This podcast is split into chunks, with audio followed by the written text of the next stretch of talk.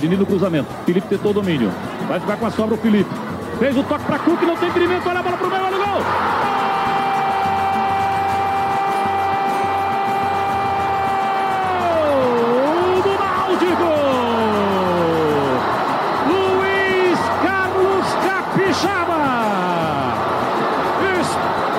Torcedor alvirrubro dos aflitos! Num grande lance do Felipe! Nas costas da marcação. Pro Cook, o passe pro meio consciente. Luiz Carlos Capixaba. Cruzou pra Nildo, tá sozinho. No mano a mano. Fez o passe pra Felipe, dominou de bico.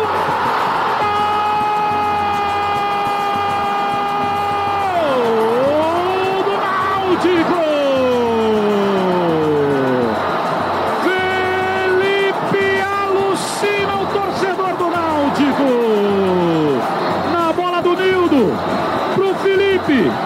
De bico, no canto esquerdo, pegou na trave, no fundo do gol, dois para o Náutico, zero para o Ituano. Antes mesmo do jogo terminar, a torcida do Náutico já é só felicidade, soltando da garganta um grito que estava preso por longos 12 anos. Depois de tanto tempo, finalmente.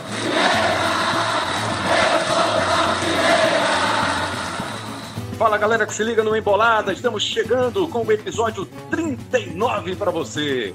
Para você acessar o podcast Embolada, que é do futebol pernambucano, que fala do futebol pernambucano, é fácil. É só você acessar o seu aplicativo de podcast, também pelo globesport.com.br podcasts, globesport.com.br são os caminhos para você baixar e ouvir o nosso papo. E o episódio desta semana vai falar do Náutico. Lembra que na semana passada, no episódio passado, nós falamos do esporte, da campanha em 2008, a conquista da Copa do Brasil? A Globo, no fim de semana, mostrou, reexibiu o jogo entre Esporte e Corinthians, a final da Copa do Brasil, que garantiu o título ao rubro-negro pernambucano. Neste fim de semana, a Globo vai mostrar Náutico e Ituano, jogo disputado em novembro de 2006 e que garantiu ao Náutico a volta à primeira divisão depois de mais de uma década fora da elite do futebol nacional. E aí, todos os componentes né, que fizeram com que o Náutico fizesse essa campanha e que fosse um momento histórico para os alvirrubros. O Náutico já mais de uma década não disputava a primeira divisão, vinha de um trauma no ano anterior na Série B contra o Grêmio, e tinha um time que você vai ouvir, vai relembrar com a gente dos jogadores que fizeram parte dessa campanha. Vamos hoje, nesta semana, neste episódio, contar com Lucas Fittipaldi, o CEO do Embolada, Cabral Neto, nosso parceiro comentarista do Embolada, e mais o Daniel Santana, nosso comentarista, produtor, coordenador, jornalista capaz, está aqui mais uma vez com a gente. Começando com você, Fittipaldi, tudo certo? Esta semana a gente fala do Náutico. É isso, Rembrandzinho, é, tudo certo. Um abraço aí para os companheiros que estão participando, para o nosso público. É, é, o Náutico, né? Chegou a vez do, do Timba, né? Aquele acesso inesquecível para o torcedor alvirrubro. E na minha visão, Rembrandt, um, um, marco na história do clube.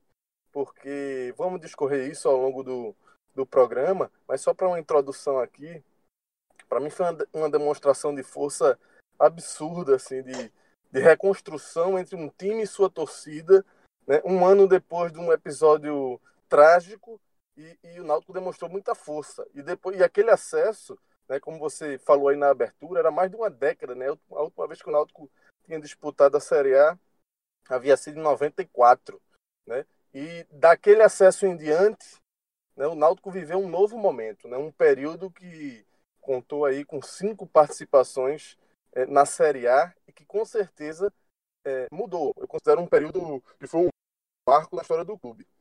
Então, é, eu acho que vai ter muita coisa aqui para a gente discorrer e relembrar. Né? Além do jogo em si, né? mais do que o jogo em si, né? que, que a Globo vai reprisar no domingo, que foi tão marcante o Náutico Ituano, mas é, o que tem por trás daquele jogo, né? toda aquela campanha, toda aquela retomada, retomada tudo que representou aquele acesso, tanto para o clube quanto para o torcedor alvirrubro. Daniel Santana, que acompanhou de perto né, a campanha alvirrubra naquele ano, Sobre os jogadores, Daniel, já para a gente iniciar esse papo, daquele time do Náutico, que jogador você destacaria para a gente neste primeiro momento, nessa primeira pergunta que eu faço para você? quem você simboliza ou quem simboliza o Náutico daquele 2006. Daniel, bem-vindo ao Embolada mais uma vez. Muito obrigado, Rembrandt. Boa, é, boa tarde, bom dia, boa noite aos nossos ouvintes, aos colegas de podcast, Cabral Neto. Sou muito fã de vocês todos, vocês sabem. É sempre uma honra estar aqui nesse espaço. E respondendo, Rembrandt, sua pergunta, é difícil a gente é, dar o protagonismo a apenas um jogador daquela campanha. Foi um time é, que tinha alguns destaques, principalmente do meio para frente. Mas talvez se fosse para ficar com um, Rembrandtzinho, eu, eu acho que eu optaria pelo Felipe. Foi um cara que fez muitos gols naquela campanha, foram 18, né? Ele foi o, o terceiro artilheiro da competição, mas foi é, o artilheiro do Náutico que teve é, um dos melhores ataques também daquele ano. E era um jogador é, frio, né? Mas muito, muito assertivo. É, só para dar uma roubada, viu, Rebran? E dar, e dar o crédito para mais um jogador daquela campanha, falar do Netinho, que é um jogador até hoje muito querido né, pela torcida do Náutico. Ele era um cara que é, tinha surgido na base do Atlético Paranaense, veio para o Náutico, jogou hora de meia, hora de lateral esquerdo, e foi um cara que se identificou muito com a torcida. E eu acho que ele também, é, Felipe dentro de campo, vamos dizer assim, e, e Netinho fora dele, é, não só dentro, mas também fora dele, pela, pela simpatia que ele, que ele tinha para com a torcida e a torcida com ele. Então, acho que esses dois nomes aí foram, foram símbolos marcantes daquela campanha, além, claro, de outros jogadores que já estavam no Náutico, que, que, que, ajudaram aquele, aquele caminho, né, o caminho do acesso, e o próprio Cook, que já estava no Náutico há algum tempo, e finalmente conseguiu levar o time à primeira divisão. Só para corroborar com o Daniel Santana, também sou seu fã, viu, Cabral Neto? Sou seu fã, fã do Lucas Fittipaldi, do próprio Daniel Santana, só para deixar isso muito claro aqui para todo mundo que está ouvindo o Embolada. Cabral, naquela campanha o Náutico teve três treinadores. Começou com Roberto Cavallo, passou por Paulo Campos e finalizou com Hélio dos Anjos. Qual dos três foi o mais importante nessa volta do Náutico à primeira divisão? Dá para dizer que teve um mais importante do que o outro? Lembra, e sobre essa história de ser fã aí, confesso a você que eu gostaria de trabalhar com um papelzinho e uma caneta, viu? Porque para onde eu olho, dá vontade de pedir autógrafo. Eu também sou fã de vocês. É sempre um prazer debater futebol aqui com, com vocês. Olha, Rembrandt, é uma pergunta bem, bem difícil. Eu ficaria em dúvida entre o Paulo Campos e o, e o Hélio, é, porque o Roberto passou pouco tempo, né? É, não foram tantas rodadas assim. Ele começou o campeonato, saiu. Acho que o trabalho do Paulo Campos não foi um trabalho ruim, o trabalho dele de campo era um trabalho bom. É, ele saiu do Náutico, o Náutico ainda era o quarto colocado, né? Faltavam apenas oito rodadas, sete ou oito rodadas, né? Saiu na 31 primeira, foi o último jogo dele, foi o clássico contra o esporte. Saiu diante de uma pressão, né? Aquele temor de sair da zona de classificação, porque o Náutico chegou a ser líder da Série B, depois né, começou a oscilar, é, veio, acabou é, emendando três jogos sem vitória, né, duas derrotas e um empate culminou com a derrota contra o esporte. Então, aquele temor de, de repente, time sair da zona de classificação fez com que o Paulo Campos saísse, né, acabasse sendo demitido. Mas o trabalho dele, o, o, o trabalho dele que ele fez da montagem do, do, do, time não foi ruim, não, muito pelo contrário, foi um trabalho bom. Mas acho que foi, de alguma forma, foi essencial a mudança. É, o Hélio chegou e o Hélio foi fundamental, não perdeu nenhum jogo, é, comandando a equipe do Náutico. Teve um empate fundamental contra o Curitiba né, já chegou vencendo Marília, empatou com o Curitiba. O Curitiba estava muito próximo do Náutico naquele momento da, da classificação. Então, se perdesse o Curitiba, o Curitiba poderia passar o Náutico, e aí de repente poderia desestabilizar o trabalho. Então, acho que os dois foram muito importantes. Talvez por ter. É, o, o, Hélio, o Hélio foi o cara que, que emendou o trabalho, né, que deu continu, continuidade ao trabalho. Mas acho que o trabalho do Paulo Campos foi mais difícil de ser executado, porque ele ele sim conseguiu mudar o jeito do time jogar né, em relação ao Roberto Cavalo. Ele teve mais rodadas, ele conseguiu estabilizar o Náutico durante muito tempo lá na frente, né? Chegou a ser líder do campeonato, como eu já falei. Então, talvez se tivesse para sair de cima do muro, talvez eu citasse o Paulo Campos por conta da dificuldade que ele teve, né? O Hélio foi o cara que chegou e, digamos assim, ele conseguiu é, lapidar o trabalho que foi feito pelo Paulo Campos. E só um parêntese aí, é, Cabra e Rembra também. É, o Paulo Campos, na época, ele foi muito questionado pelo desempenho do Náutico fora de casa, né? Porque dentro de casa, o Náutico teve o melhor aproveitamento dessa Série B, né? Foram 15 vitórias nos aflitos em 18 jogos. Né? Muito expressivo o número de vitórias do Náutico naquele ano, realmente. E, e, uma das questões era essa, mas fora de casa, e na reta final, acho que a diretoria ficou um pouco temerária ali, né? até por tudo que vinha acontecendo nos últimos anos. A 2005 ainda estava muito vivo ali, a perda do acesso. Né? Hum. E, então acho que os caras não quiseram arriscar e sabiam que o Náutico ia precisar demonstrar força de alguma forma fora de casa também naquela reta final. E aí, quando o Hélio chega, Cabral lembrou bem aí, o empate com o Curitiba realmente é muito importante, que era um adversário direto do Náutico, né? E esse jogo foi fora de casa, né? Então, é, é, um, é um aspecto que pesou ali, certamente pesou para aquela troca também. Ô, Fit, é só... Que... Oi, Daniel, pode falar.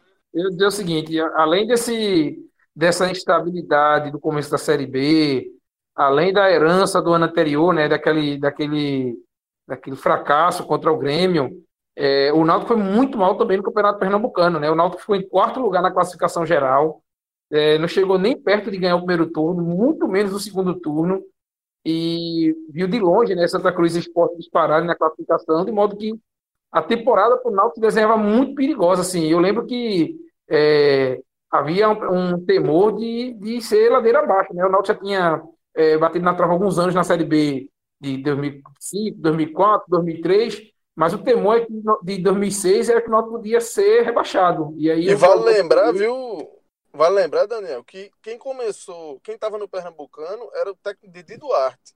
Ele acabou Isso. sendo de demitido. Roberto Carvalho, que tinha saído depois, ao final de 2005, né, que era o técnico que estava em 2000, voltou. E aí é depois, ainda no início da Série B, que ele sai para a chegada do Paulo Campos. Né? Isso. Mas Só vamos pra... fazer o seguinte, para a gente chegar, Cabral, a esse momento do Náutico em 2006, o Fittipaldi lembrou que o Náutico, a última participação na primeira divisão tinha sido em 94, né? Ou seja, eram 12 anos de espera para o torcedor soltar o grito aí de que estava de volta à primeira divisão. Queria que você completasse o, o, seu raciocínio e você já falasse sobre essa questão desse tempo que o Náutico ficou fora da elite do futebol brasileiro, Cabral. Boa, Rembra. É, só para trazer até números em relação a isso que o Fittipaldi falou, né, do poderio do Náutico em casa, o aproveitamento do Náutico naquele ano foi melhor do que o do São Paulo, campeão brasileiro da Série A. Foi o melhor aproveitamento como mandante nas séries A e B daquele ano. O Náutico jogou 19 partidas em casa, venceu 16, empatou dois jogos e perdeu apenas uma partida. Né, teve um aproveitamento de 87,7% enquanto que o São Paulo conseguiu vencer 14, empatou 4 e perdeu um jogo também, teve um aproveitamento de 73,6%. Então foi um aproveitamento realmente muito bom. E o Hélio fez sete partidas comandando o Náutico, venceu quatro e empatou três. E em relação a essa questão que você levantou, que é e, esse é o, isso que você trouxe, Rembrandt, é o ponto chave que dá a importância desse jogo, dá a devida importância a essa partida entre Náutico e Ituano. É, o time estava longe da Série A há 12 anos é, e, e, passou por alguns traumas, digamos assim. Né, porque o Náutico quase chegou em 96, chegou no quadrangular final e só dois subiam, o Náutico chegou, acabou não subindo. A mesma coisa aconteceu em, em 97, o Náutico chegou no quadrangular final e acabou não subindo. Teve inclusive aquele jogo traumático diante do América Mineiro nos aflitos. Náutico, é, em 98, acabou sendo rebaixado para a terceira divisão, disputou a Série C em 99, acabou voltando para aquela Copa João Avelange no ano 2000, é, que era um bolo só, mas acabou ficando, digamos, num grupo onde teoricamente estavam as equipes da Série B. Então, para chegar decidir jogar contra as equipes que estavam na Série A, ele precisava estar entre os melhores desse grupo e não aconteceu isso. Aconteceu com o Vitória, por exemplo, que estava dentro desse grupo e acabou chegando a ser vice-campeão brasileiro. São Caetano também acabou é, é, chegando mais, mais à frente e disputou com o. Tá aí então o Cabral, já já ele volta com a gente. E só um aí detalhe, o Cabral lembra. Só um detalhe, o Cabral lembra, né, Fittipaldi, que nesse período, além de tudo, o Náutico ainda foi a terceira divisão, foi para a Série C em 99, né? Exato, foi a terceira divisão ele passou, foi um momento muito difícil, né? 99 ali, lembro até que o presidente era o Josemir Correia, né? É, muito duro, o Náutico chegou ao quadrangular ali é, as finais né, da competição, mas não conseguiu subir. Mas, enfim, conseguiu, é, de uma maneira ou de outra, superar. Acabou sendo beneficiado né, a, pela Copa João Avelange, como o Cabral lembrou aí.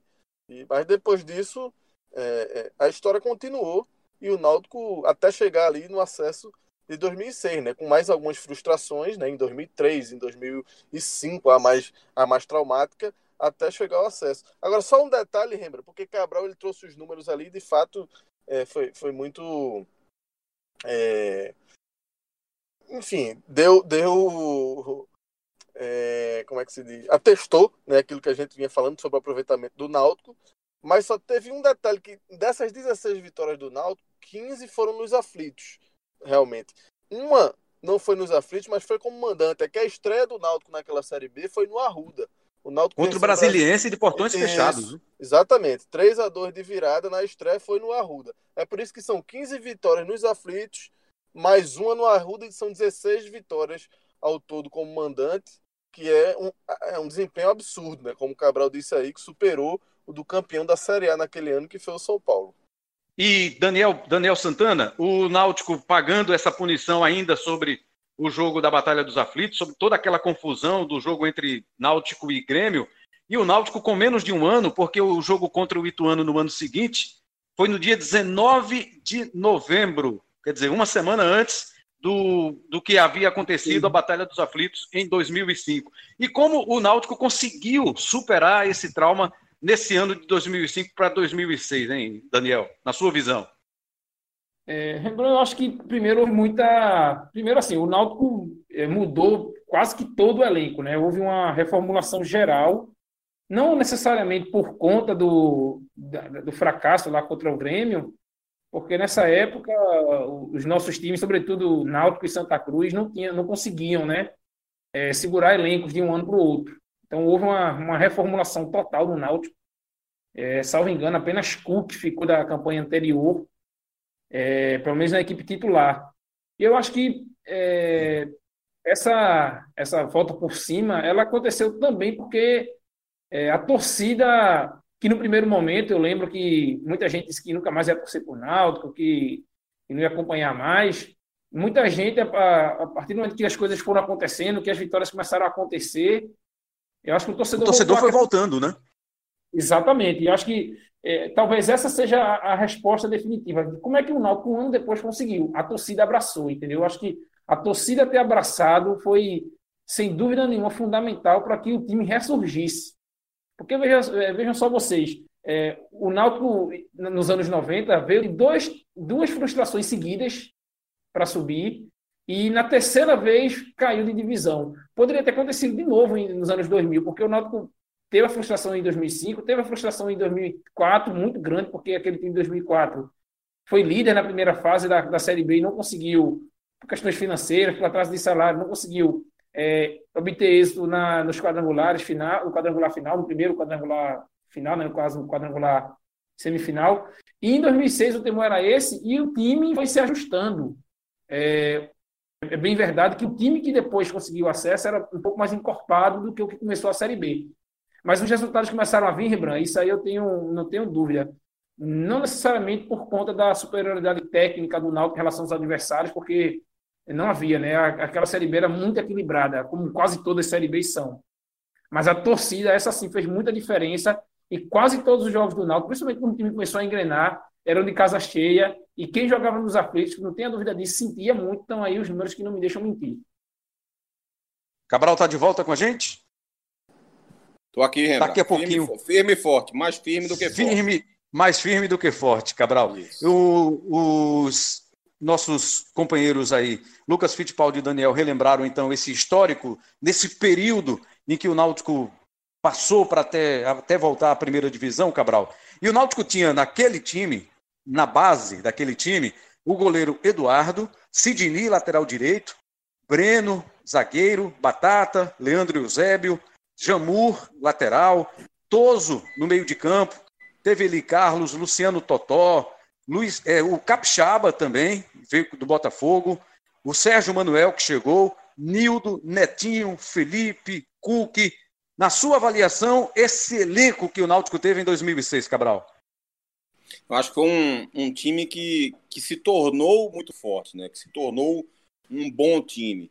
Como o Daniel Santana estava lembrando agora há pouco, né? O Náutico teve imensas dificuldades durante o Pernambucano, mas foi se reconstruindo com o passar do tempo, né? Especialmente, repito, com um trabalho bem executado pelo Paulo Campos. Então acho que isso foi fundamental. Quando você olha hoje em retrospectiva, você vê que a chegada do Sérgio Manuel foi importantíssima. É um jogador de mesmo que ele não fosse titular na equipe, mas é um jogador que quando entrava é, acabava contribuindo muito para o time. Você tinha o Luiz Carlos Capixaba, que também que, que, que, era o cara, digamos, do equilíbrio do meio campo, né? era o cara que conseguia ler bem o jogo, que conseguia dar intensidade quando, quando era necessário, mas que cadenciava o jogo também quando precisava. Você tinha toda a qualidade do Nildo, né? o cara que ajudava muito ali pelo lado direito, criativo, bom passe. Enfim, um meia realmente experiente e muito lúcido. Chegou a ter um problema né, com a diretoria naquela oportunidade, chegou a treinar em separado um tempo, ficou algumas rodadas fora da equipe, depois voltou e foi fundamental naquela reta decisiva. Você tinha o Wagner Rosa, que estava numa grande fase, fez uma grande Série B, o Wagner Rosa. Né? Você, até, você até se pergunta por que, que a carreira do Wagner Rosa não evoluiu tanto, né? porque o futebol dele era um futebol que parecia que poderia é, ter sucesso. Você tinha o Leandro Eusébio, né, que teve uma grande carreira na sequência, né, jogou no Goiás, no Fluminense. Então, o Eduardo, que também passava por uma grande fase, e tinha um ataque, o Netinho, né, que era um ótimo lateral esquerdo, mas que também jogava como um meia ofensivo pelo lado esquerdo, né, que foi fundamental naquela trajetória, e tinha um ataque é, é, muito difícil de se reproduzir naquela Série B. Né? Talvez o Atlético tivesse um ataque tão bom quanto aquele, o Cook e Felipe eram uma dupla realmente, é, digamos assim, acima da média né, para a competição, para a Série B. Se você pegasse todos os, os atacantes naquela Série B, fizesse uma média de qualidade, certamente Cook e Felipe estaria acima dessa média. Né, que bola no pé dos dois era perigosa o tempo inteiro. Então você olha individualmente e percebe que o time se construiu muito bem. Né, pela, pelo jeito de jogar, pela questão tática, pela questão técnica, né, por isso que eu estou me referindo aqui. Então, acho que a, a, a, qualidade tática da equipe fez com que individualmente esses jogadores conseguissem aparecer e fossem importantes para a equipe. Ô, Cabral, é, acho que você também concorda com a minha tese. Nem sempre os números dizem o que é um time, o que é uma equipe. Mas às vezes explicam, ajudam a explicar. No caso do Náutico, eu tinha falado mais cedo que o Náutico foi um dos ataques mais positivos. Naquela campanha foram 67 gols que o Náutico marcou. Somente o Atlético Mineiro fez 70, foi o campeão, né? Fez mais gols.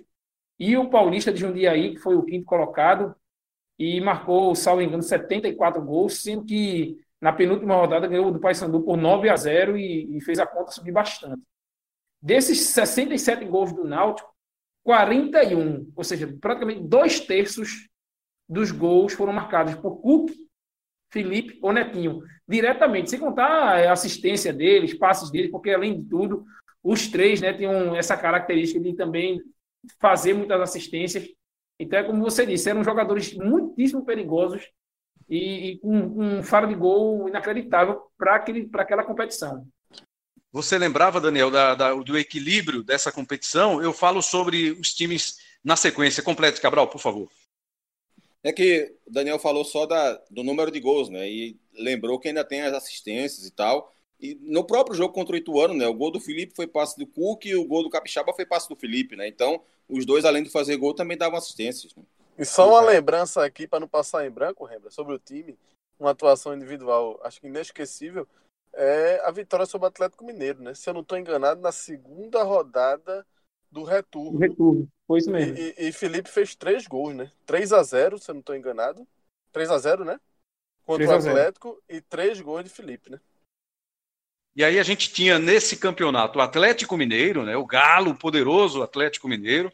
Esporte Náutico, os dois pernambucanos que subiram, terminaram entre os quatro. E o América de Natal também subiu, ficou com uma última vaga do G4. Mas ainda tinha na competição o Paulista, que fez uma grande campanha, lembrado aí pelo Daniel o Coritiba, que já tinha sido campeão brasileiro, o Brasiliense, que era uma época de grande investimento também do time do Brasiliense, além de Remo, de Paysandu, Ceará, Portuguesa.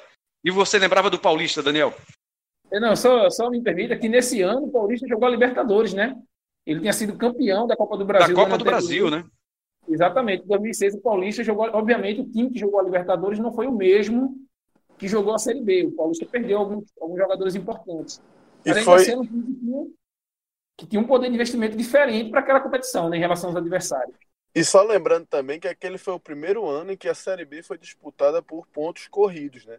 Isso, e, isso. E, que é um formato que você privilegia os melhores times mesmo, né? Pelo desempenho ali, do geral. E o Náutico, em alguns momentos, chegou a liderar essa competição, que, como o Rebran falou aí, tinha um adversário forte. Né? Você teve é, Atlético Mineiro e Esporte, que ficaram à frente do Náutico, mas o Náutico, até já ali se aproximando mais para a reta final do campeonato, chegou a liderar essa competição. Então, realmente, eu acho que foi uma demonstração, como eu disse lá no início, de força muito grande é, de todos que fizeram o Náutico, desde a diretoria, né, que era a mesma do ano anterior, passar por um baque como foi aquele é, da derrota para o Grêmio, pô, foi algo. A torcida abraçou demais o Náutico. E foi, foi. Porque é como, é como ele frisou ali. Depois do jogo contra o Grêmio, teve torcedor queimando camisa, dizendo que nunca mais ia acompanhar o Náutico, que não queria mais saber, que não ia mais torcer, que não ia mais para o estádio. Mas o que se viu no, no, no ano seguinte foi o oposto disso. Né? Realmente o torcedor abraçou. E se fosse um time, talvez que não tivesse uma torcida tão atuante, né? Um time menor, um time sem tanta tradição, sem tanta expressão, aquele baque de 2005 poderia ter afundado o clube mesmo. Né? Ou pelo menos ter, demorasse mais para reagir. Mas o Náutico já deu a resposta no ano seguinte. Né? Então, é, eu acho que isso foi muito, muito marcante. assim E deu a resposta não só com o acesso em terceiro lugar, mas brigando nas cabeças e chegando a liderar a competição em, em Ô, Fittipaldi, e esse, esse Fala, poder de se regenerar, de se recuperar, eu vejo como um, uma das virtudes que, que são demonstrativo de um clube grande. Né? O diferencial de um clube grande para um clube menor, um clube pequeno, exatamente. Um mediano, é exatamente esse poder de se reconstruir. É, você vê, o Daniel citou agora há pouco aí, o Paulista estava disputando a Série A, aliás, a Libertadores. O fato do Paulista ter sido campeão da Copa do Brasil, que é evidentemente um título maior do que qualquer outro que o Náutico tem, não faz do Paulista ser, não faz o Paulista ser maior do que o Náutico, mas não faz mesmo. Né? O Santo André é campeão da Copa do Brasil, o Juventude é campeão da Copa do Brasil, mas isso não, o fato de ter, ter conquistado um título como esse, simplesmente é, não faz uma, um, um clube se tornar grande. O que faz um clube se tornar grande é, além de outros fatores como torcida e quantidade de títulos, exatamente esse, é o de não se aceitar por baixo, o de não se aceitar apenas competindo, o de não se aceitar é, sendo visto como um coadjuvante nas disputas que está que tá participando. Né? E aí o Náutico consegue, com todo o histórico que a gente apresentou aqui, de 12 anos, né, de alguns traumas vividos na Série B e até na Série C também, consegue, menos de um ano depois de uma derrota dolorida para a torcida, né, dentro de casa, que foi a do Grêmio, consegue no mesmo palco, né, quase que na mesma situação, eu digo quase porque não era um jogo mata-mata e evidentemente o, o Ituano não tem o mesmo peso que o Grêmio, mas simbolicamente, né, no, no mesmo cenário, o Náutico consegue chegar, vencer por 2 a 0 e conseguir de alguma forma apaziguar aquela memória ruim que o torcedor tinha tido menos de um ano depois. Por isso que tanta gente, tanto Alvirrubro, se orgulha desse jogo, né? Como o jogo da volta por cima, aquela faixa do aqui onde eu chorei, qualquer um chorava, dar a volta por cima que eu dei, quero ver quem dava, né? São os versos do Vanzolin, né? Na, no, no samba. Então, que é muito, realmente muito representativo para aquele jogo, para aquele momento do Náutico. É bom dizer que foi um ano de Copa do Mundo, né? Aquele ano de 2006 era a Copa do Mundo da Alemanha. E aí é, houve as dez primeiras rodadas da Série B. O, teve a parada de 30 dias, a parada da Copa do Mundo. Nessa parada, o Náutico já tinha o técnico Paulo Campos e o Cabral destacava no começo, Fittipaldi, que para ele, dos três técnicos, porque o Cavalo teve poucas rodadas, quatro rodadas apenas, e o Hélio entrou na reta final nas sétimas, né, nas sete últimas rodadas.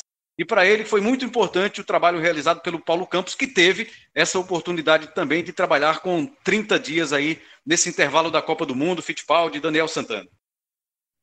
Não, exato, é, Rembrandt. A gente, é, eu concordo assim que o, o, peso do trabalho do Paulo Campos nessa campanha do Naldo é impossível a gente dar o crédito apenas o crédito apenas a Hélio, né? Por mais que Hélio tenha sido importante e assim se mostrou na prática uma decisão acertada da diretoria. Né? A gente não sabe, é, não vamos ficar aqui especulando, porque a gente não tem como saber qual seria sido o desfecho se Paulo Campos tivesse continuado. Poderia ser que tivesse desandado. A diretoria, é, às vezes, a gente tem que reconhecer também, às vezes não, sempre você tem que reconhecer, mas é, muitas vezes um excesso de prudência também é muito negativo. Né? Era uma situação delicada para você mexer num treinador, sobretudo um treinador que liderou a competição, que deixou o Náutico a maior parte do tempo no G4. E a diretoria, na época, teve essa firmeza de fazer a troca ali na reta final, o que no final acabou sendo um acerto, né? porque Hélio chegou e a resposta foi imediata. Né? Pesou muito, pesou muito eu acho, a derrota no Clássico, para o esporte, acabou pesando muito. Né? Além de, já tinha comentado lá, o desempenho fora de casa do Náutico não era bom, era bem ruim. Né? O desempenho em casa compensava, né? mas. É, e a gente sabe o peso que tem o clássico local também, acabou pesando, mas assim. É, é impossível não dar o mérito para a diretoria do Náutico também.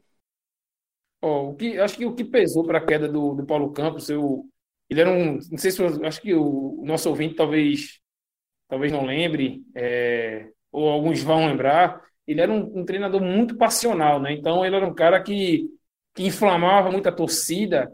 E quando você tem esse tipo de postura, é, às vezes é uma faca de, de dois gumes, porque é, à medida que os resultados começam a não vir, aquele, aquele lado passional que você inflama da torcida se volta contra você. E, e é essa leitura que eu faço que aconteceu com Paulo Campos. É, o Náutico foi líder por cinco ou seis rodadas, é, chegou a liderar por três rodadas seguidas, aí perdeu a liderança, ficou. Chegou um momento ali na meados da competição que ele ficou alternando com o esporte, inclusive, a liderança. Depois o Atlético Mineiro é, se encontrou e disparou.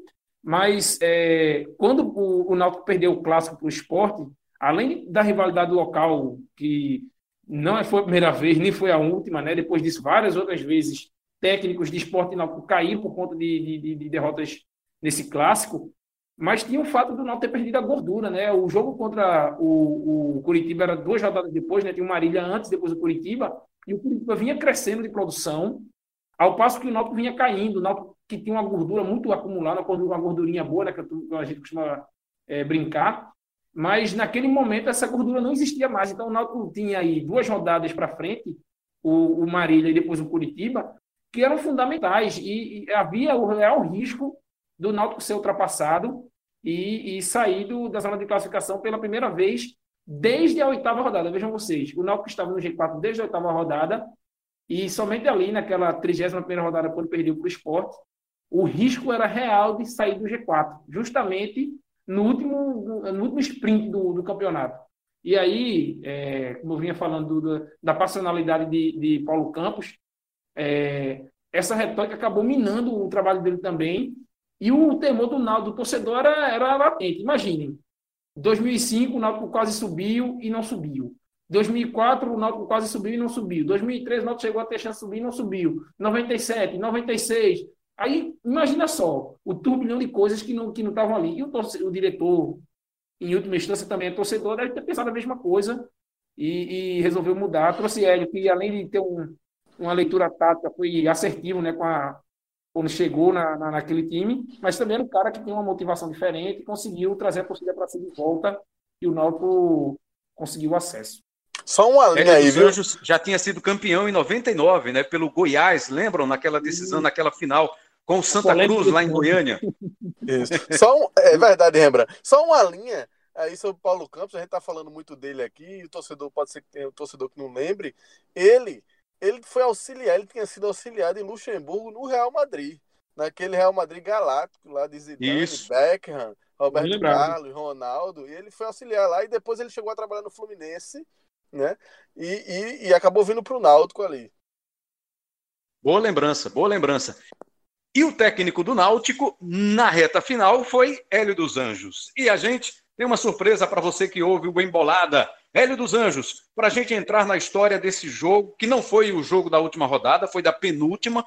O Náutico ainda teve um jogo com o Santo André na última rodada que empatou, mas garantiu o acesso contra o Ituana, contra o Ituano de São Paulo. Hélio, queria que você falasse um pouquinho então do clima entre os jogadores, o clima no vestiário, a semana, quem foi tão importante nessa semana, nessa semana do jogo decisivo contra o Ituano. Conta um pouquinho para a gente desses bastidores, Hélio dos Anjos. Olha, é, é, tem fatos né, que, que marca realmente. Muitas vezes é, são isolados, mas você tem que tirar proveito disso para em prol do grupo.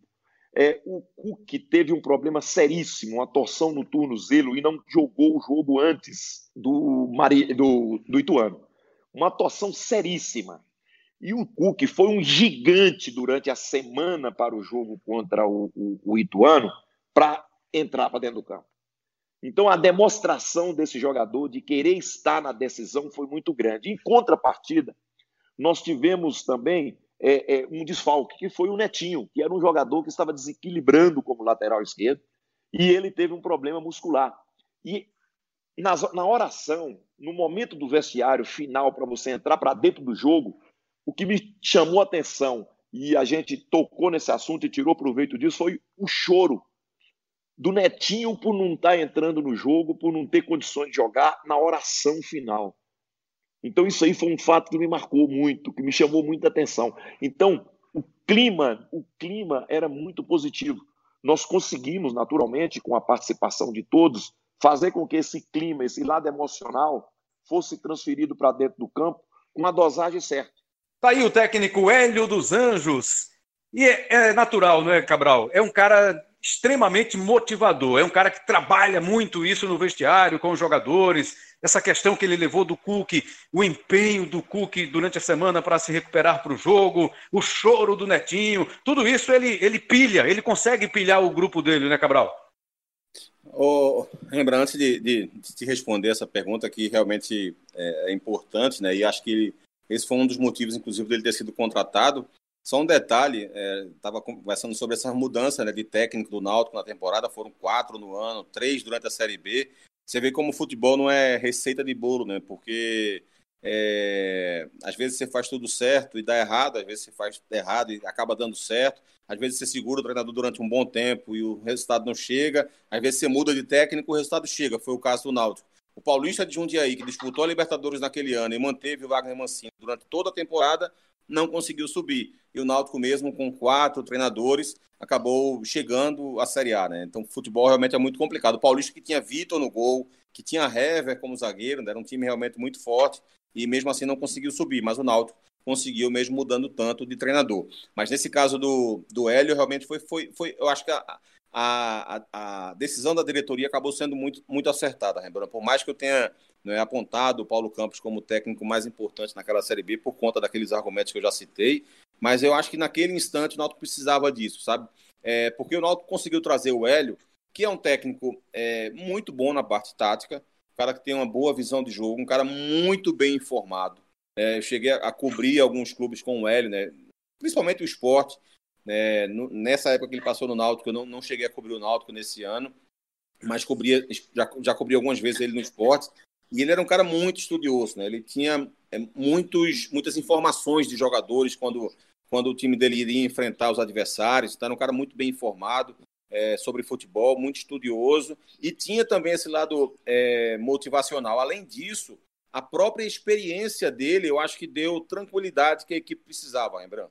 Ele chegou no momento em que o time estava passando por essa oscilação, três jogos sem vencer, tinha chegado a liderar o campeonato, estava na quarta colocação é, com medo e temor de de repente sair da zona de classificação. Faltavam poucas rodadas, tinha perdido o clássico para o esporte, então ele chegou num momento traumático e acho que o nome dele, a experiência dele, deu a tranquilidade necessária para o, o, o, caminho do Náutico conseguir continuar sendo o da Série A. Então, além dele não ter, pela competência dele, não era arriscado colocar um técnico como ele, ainda tinha a segurança do currículo que ele também trazia junto com ele.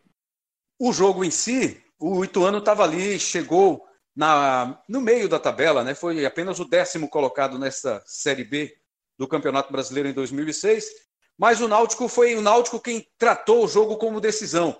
E cabia, era aquele momento, e naquele momento não podia passar, não podia deixar escapar uma chance de garantir em casa diante da torcida e ter um grande reencontro, né? um, um grande abraço com o torcedor depois de ter superado o problema de 2005, Fittipaldi. Era em cima do Ituano, não podia passar dali. Com certeza, Rembrandt. Acho que Era a velha história, né? Do o raio não pode cair duas vezes no mesmo lugar, né? E eu acho que nenhum torcedor do Náutico, por mais traumático que tenha sido 2005, é, por mais por mais tentativas frustradas que tenham acontecido em anos anteriores, né? A gente já falou aqui é, 96, 97, 98, né? Posso ter embaralhado aí algum ano. Mas é, 2003 o Náutico ali também, enfim, ameaçou. Mas enfim, foram, foram uma série ali de frustrações e, queira ou não, estava tudo acumulado, né? Como uma bola de neve naquele ano de 2006 e sobretudo naquele jogo contra o Ituano. Mas é, mesmo diante de tudo isso, é, eu acho que não havia dúvidas, sabe, na torcida do Náutico. Foi um jogo que o torcedor realmente lavou a alma, bateu no peito, mas eu acho que pela consistência do Náutico naquele momento, pelo time que tinha, pela resposta que vinha dando, é, eu acho que o torcedor ele foi meio que convicto para aquele jogo, sabe? A sensação que eu tenho, a minha lembrança da época, o meu sentimento, eu, eu, não, eu não lembro de ter muitas dúvidas em relação à vitória do Náutico nesse jogo. É claro que é, futebol, você sempre pode esperar qualquer resultado, tudo pode acontecer. Mas eu acho que mais do que qualquer temor, havia uma convicção muito grande de que o Náutico dessa vez não deixaria passar o acesso e foi o que aconteceu. Né? As pessoas vão assistir domingo. Acho que vai ser uma oportunidade belíssima, não só de revisitar aquele jogo em si, mas de poder ver aquele time em ação com esses jogadores que a gente já citou, pô, Felipe, Cook, Nildo, né? Netinho não teve a chance de jogar, mas pô, todo aquele time, né? Leandro Eusébio, é, enfim, é, vários jogadores que a gente já citou aqui, Wagner Rosa, Sidney, e o torcedor vai poder matar um pouco as saudades que viram, os que não viram vão poder é, apreciar, ver como é que esses caras jogavam, como é que era a movimentação daquele time, né? Enfim, é, não foi um jogo tão simples, né? depois a gente pode comentar mais. O primeiro tempo terminou 0 a 0 mas eu não vou ficar nem dando muito spoiler aqui, né? adiantando muito como é que foi o jogo em si. Acho que isso fica guardado Ô, mais para o domingo mesmo. Fala, cara. Eu, eu acho que é, o último momento de dúvida, de alguma dúvida é, racional, digamos assim, né? É, em relação àquele time do Náutico, se ele poderia ou não subir é, para a Série A. Eu acho que o último momento de dúvida foi até a partida contra o Curitiba. Porque, só para contextualizar, o Náutico tinha perdido o clássico para o esporte, aí trocou o técnico, né? sai Paulo Campos, entra Hélio dos Anjos, Hélio assume o time, o Náutico vence com alguma dificuldade o Marília por 2 a 1 vence de virada o Marília por 2 a 1 e aí vai para o jogo contra o Curitiba. Em casa, né? Marília em casa, né? Isso, isso. Aí vai jogar contra o Curitiba lá no Couto Pereira. Quando ele empata em 1 a 1 contra o Curitiba, eu acho que foi o empate é, de racionalmente você pensar assim, pô, o Náutico subiu. Né? O Curitiba era o time que estava se aproximando, que poderia, de repente, se vencesse, passar, poderia passar o Náutico e tal. Então, é, esse empate, eu acho que foi o empate que tirou qualquer tipo de dúvida. Porque depois o Náutico vem e mete um 5 a 1 no São Raimundo, mete 1 a 0 no Gama com o estádio já cheio, lotado. É, depois sai, empata com o Havaí.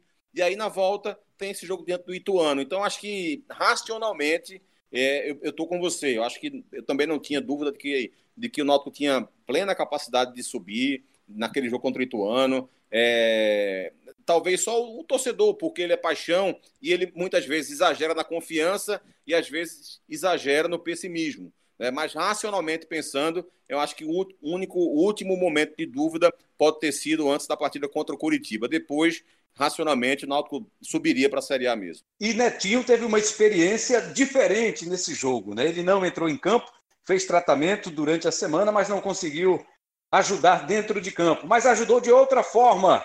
Conta pra gente, Netinho. É, realmente foi um ano muito especial, né? Um ano que a gente, quem participou daquela campanha, daquele ano do Náutico, é, tinha uma responsabilidade de resgatar né, o que tinha acontecido em 2005 então era uma cobrança internamente, claro que por parte da torcida, imprensa, mas internamente dos próprios jogadores e diretoria, para que a gente pudesse dar um, dar um retorno, uma volta por cima, como foi é, comentado muito durante aquela campanha. É, então foi realmente um jogo muito especial, o jogo contra o Ituano. Infelizmente eu não pude participar, né?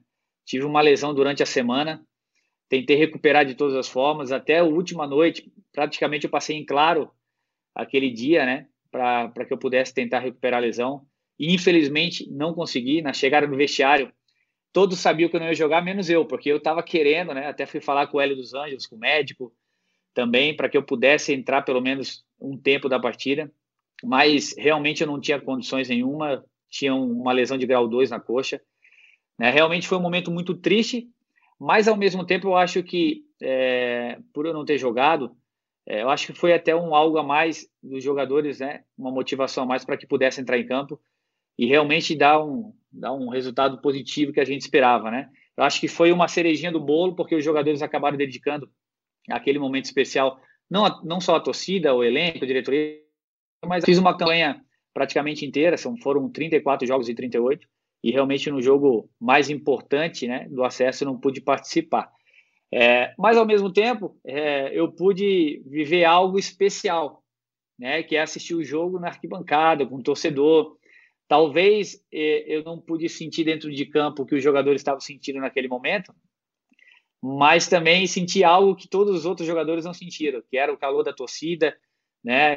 Eu lembro que tinha um amigo meu, o Renatinho, eu estava nos ombros dele assistindo o jogo, né? comemorando realmente como um torcedor rubro é um momento marcante, não só para o torcedor, para o Náutico, mas para todo o elenco, principalmente para mim, por tudo que aconteceu naquele dia. Tá aí a palavra do Netinho, que foi para a galera. Coisa que não é muito comum, né, Cabral? É, Daniel Santana. Normalmente o jogador gosta de estar tá ali dentro de campo, ajudar de outra forma, não do jeito que ele contribuiu nesse jogo contra o Ituano, Daniel.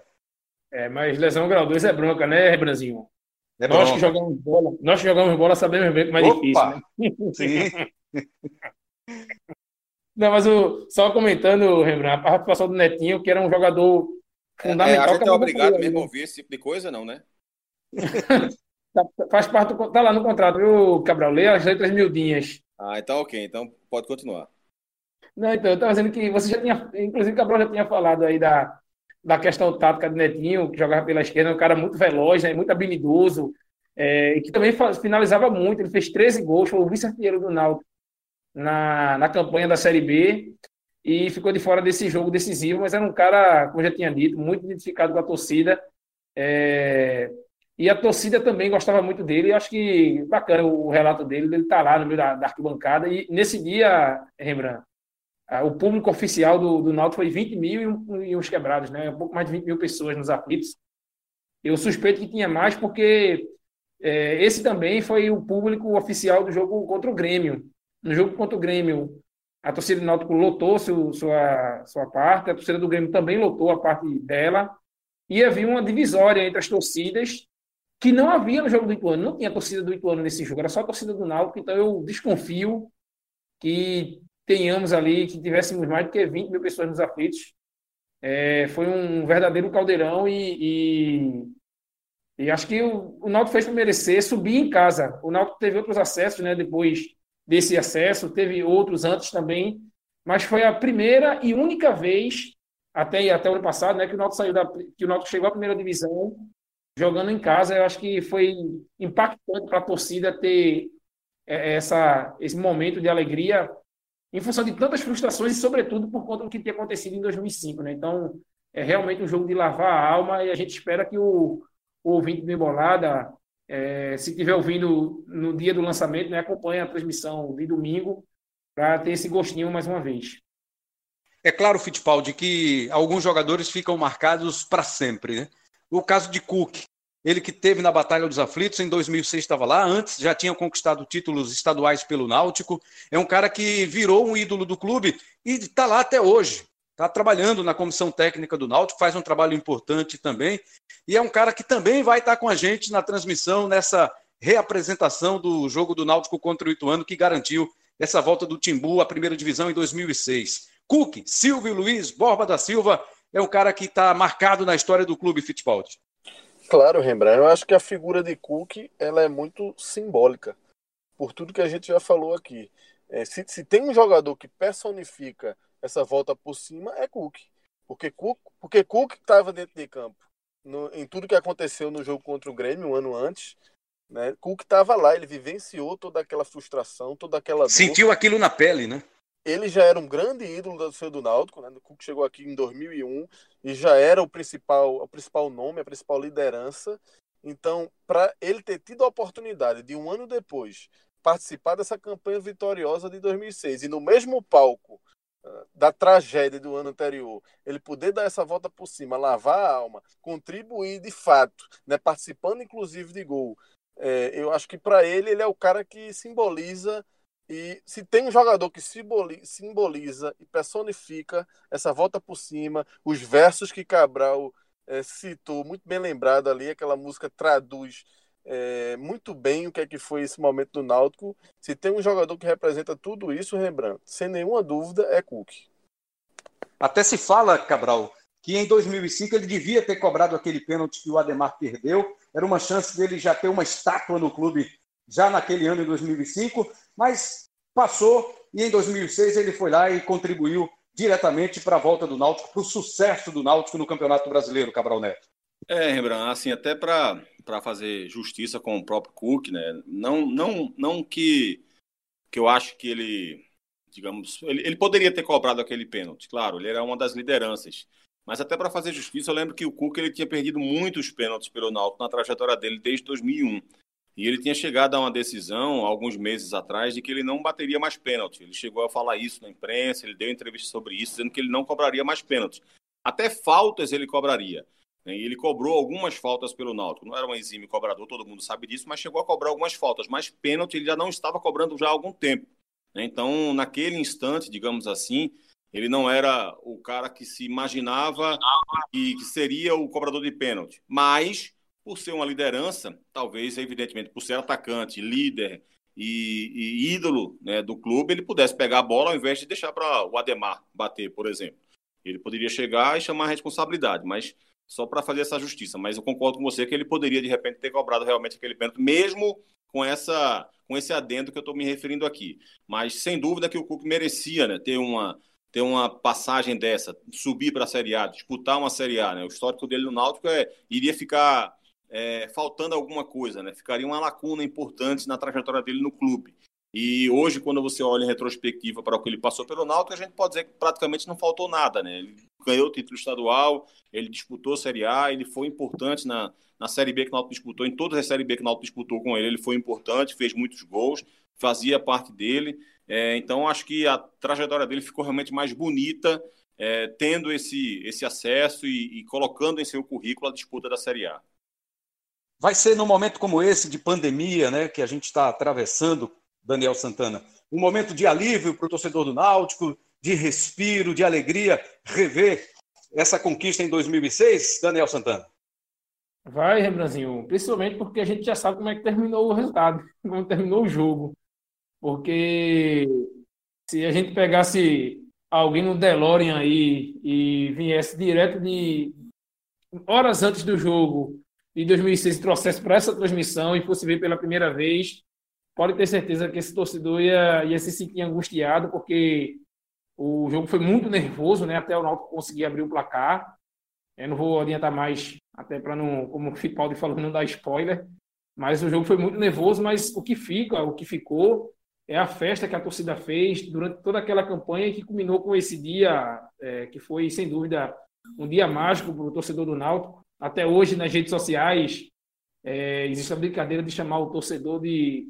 Havia, né? Agora acabou, porque depois disso o Náutico voltou à Série A e depois foi campeão pernambucano em 2018. Mas essa talvez tenha sido a última grande conquista é, do torcedor do, do Náutico, né? E foi a primeira grande conquista de uma geração de ver o time de novo na elite do futebol brasileiro.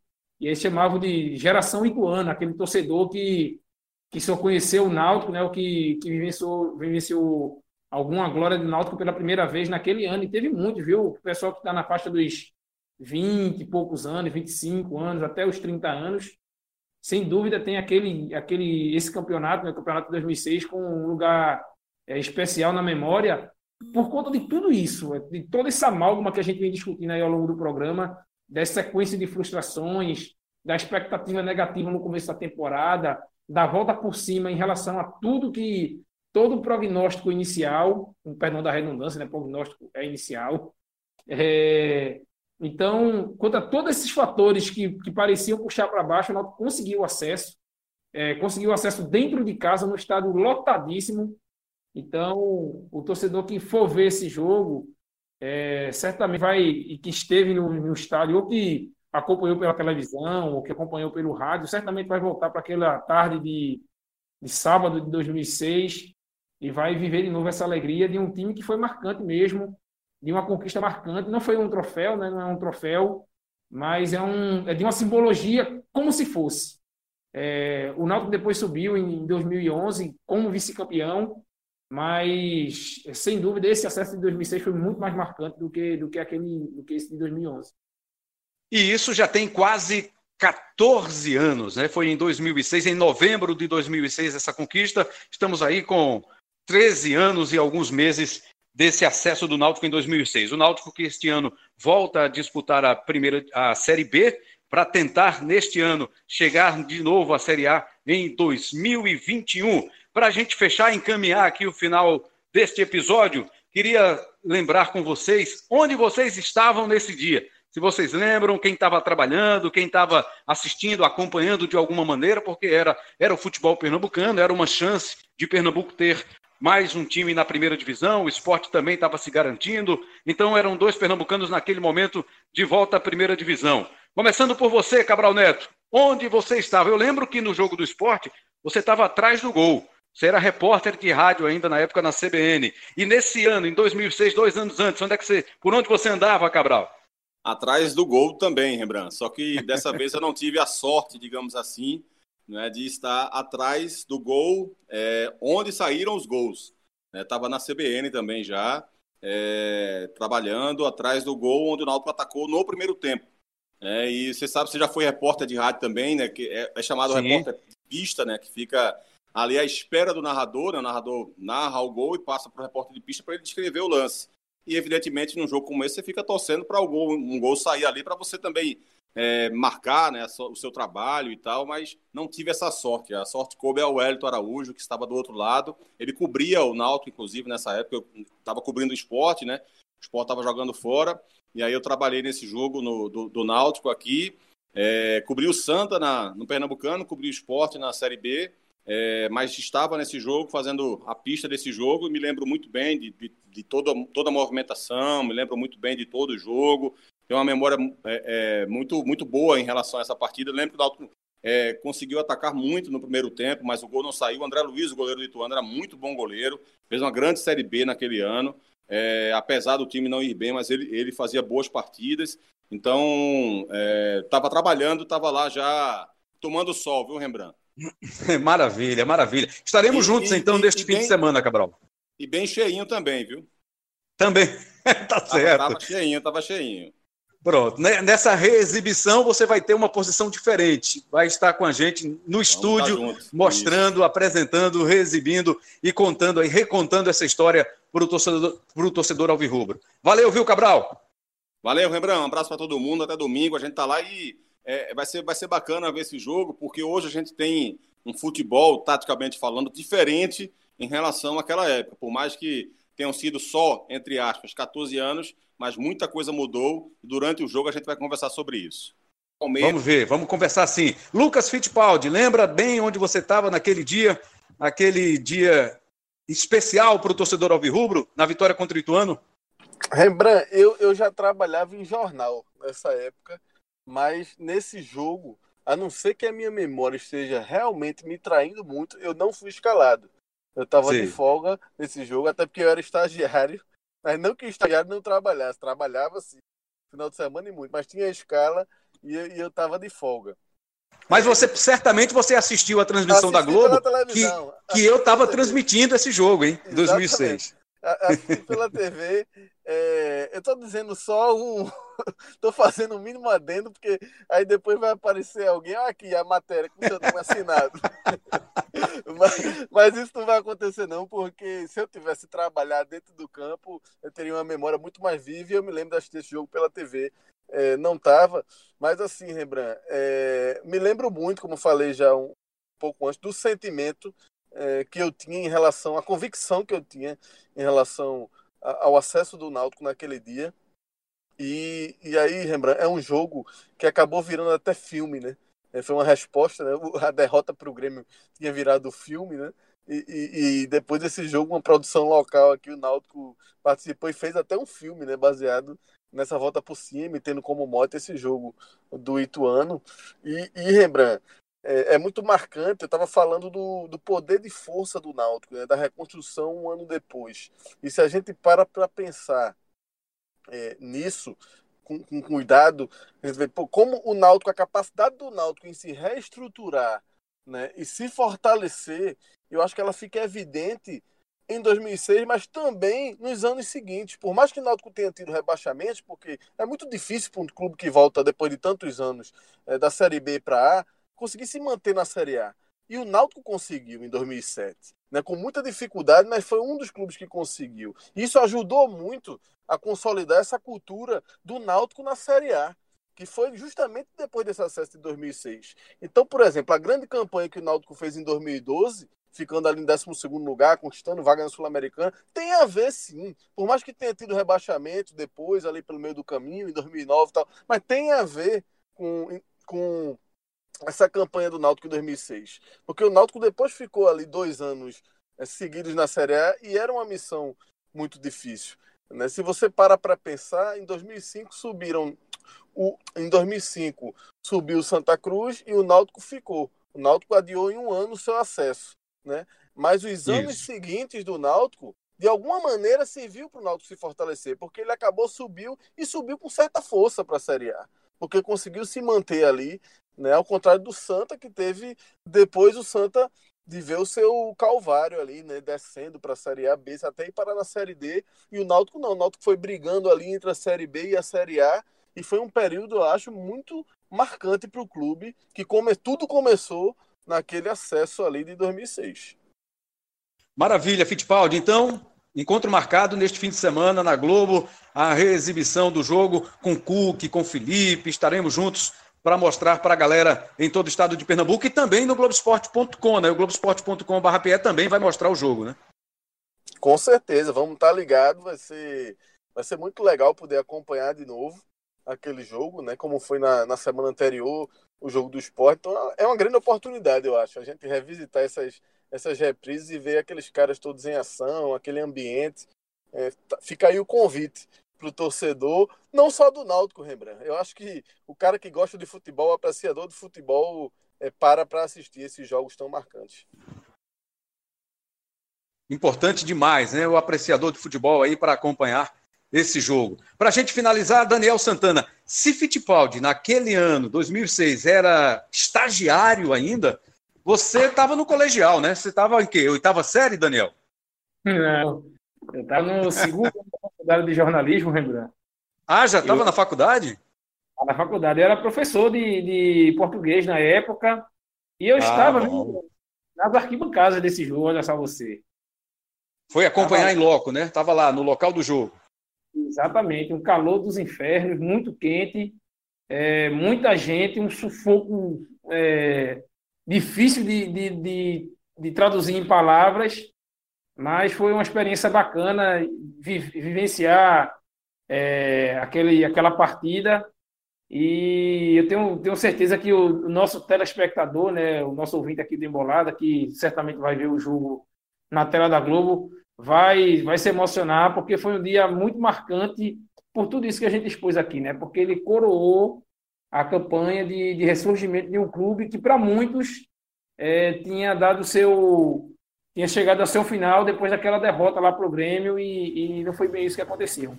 Aí então, Daniel Santana falando aqui com a gente, também participando do Embolada, do episódio 39. Lembrando para os nossos ouvintes que no próximo episódio nós vamos falar do Santa Cruz. É que no outro fim de semana a Globo também vai mostrar um jogo histórico para o torcedor tricolor.